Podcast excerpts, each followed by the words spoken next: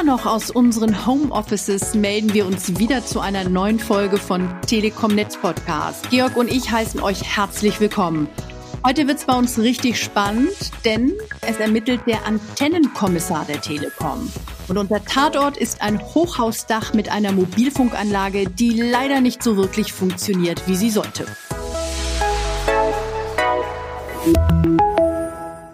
Viele Hörer fragen uns ja, was macht ihr eigentlich, wenn es bei euch im Netz Probleme gibt? Wie findet ihr dann heraus, woran das liegt?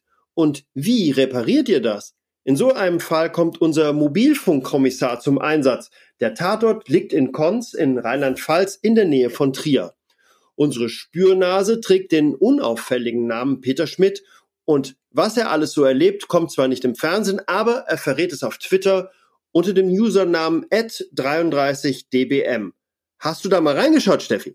Klar, hab ich. Der Kollege kommt ganz schön rum. Zuletzt hat er den Mobilfunk in einer Kirche auf Vordermann gebracht und davor war auf einem alten Förderturm unterwegs. Lohnt sich da mal reinzuschauen.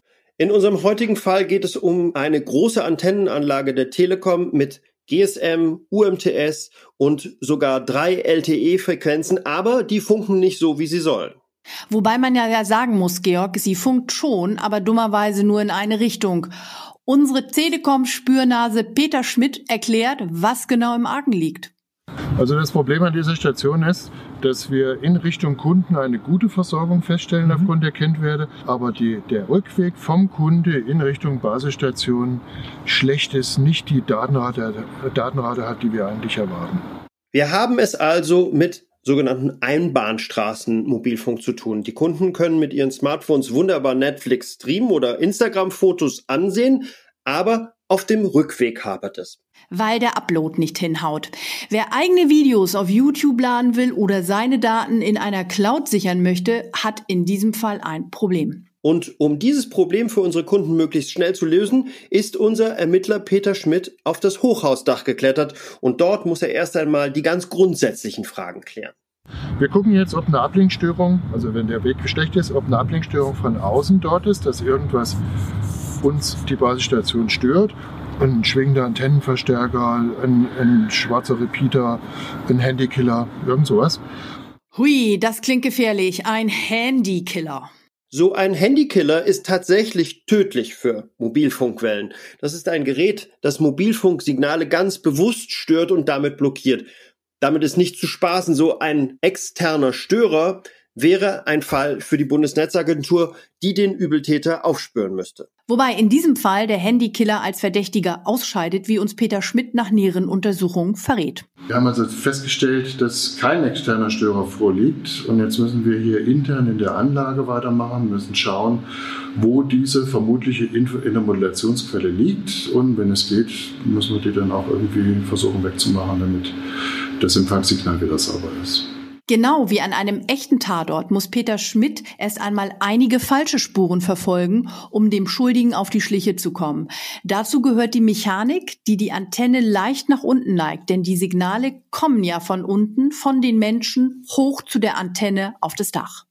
Genau, und auch diese Mechanik kann für Störungen sorgen, tut sie aber nicht. Zumindest nicht in unserem Fall. Das Rätseln geht also weiter, aber dann kommt Harry ins Spiel. Der Mann, der für Derek immer den Wagen holte. Ja, genau der. Der Derek mit dem Harry Klein. Genau wie ein echter Fernsehkommissar hat auch unser Ermittler Peter Schmidt einen treuen Assistenten an seiner Seite. Der heißt in diesem Fall Jan Bold. Und Jan klettert irgendwann ganz nach oben und schraubt statt der eigentlichen Antenne einen, Achtung, intermodulationsfreien Abschlusswiderstand auf den Mast.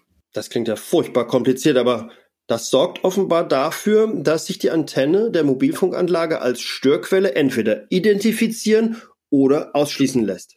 Klar, denn wenn sich ohne angeschraubte Antenne keine Störungen mehr messen lassen, könnte die Antenne der eigentliche Täter sein. Die Lösung rückt also näher. Und dann hat Spürnase Schmidt tatsächlich gute Nachrichten. Wir haben eben die Kabel von der Antenne gelöst, haben direkt mit dem PIM-Analysator an der Antenne gemessen und festgestellt, die Antenne intermoduliert innerlich. Das heißt, äh, die Antenne ist defekt und muss getauscht werden. Der Fall ist gelöst. Es lag an der defekten Antenne. Danach ist dann alles so einfach wie in den letzten zwei Minuten eines guten Krimis, damit die Telekom-Kunden wieder problemlos und in beide Richtungen? Ja, genau, in beide Richtungen surfen können mit Download und mit Upload. In Kürze wird dann die defekte Antenne ersetzt und diese Mobilfunkanlage arbeitet wieder so zuverlässig wie gewohnt. Das war unsere Telekom Crime Time und damit sagen wir Tschüss für heute. Tschüss. Und bleibt gesund. Genau, bleibt gesund.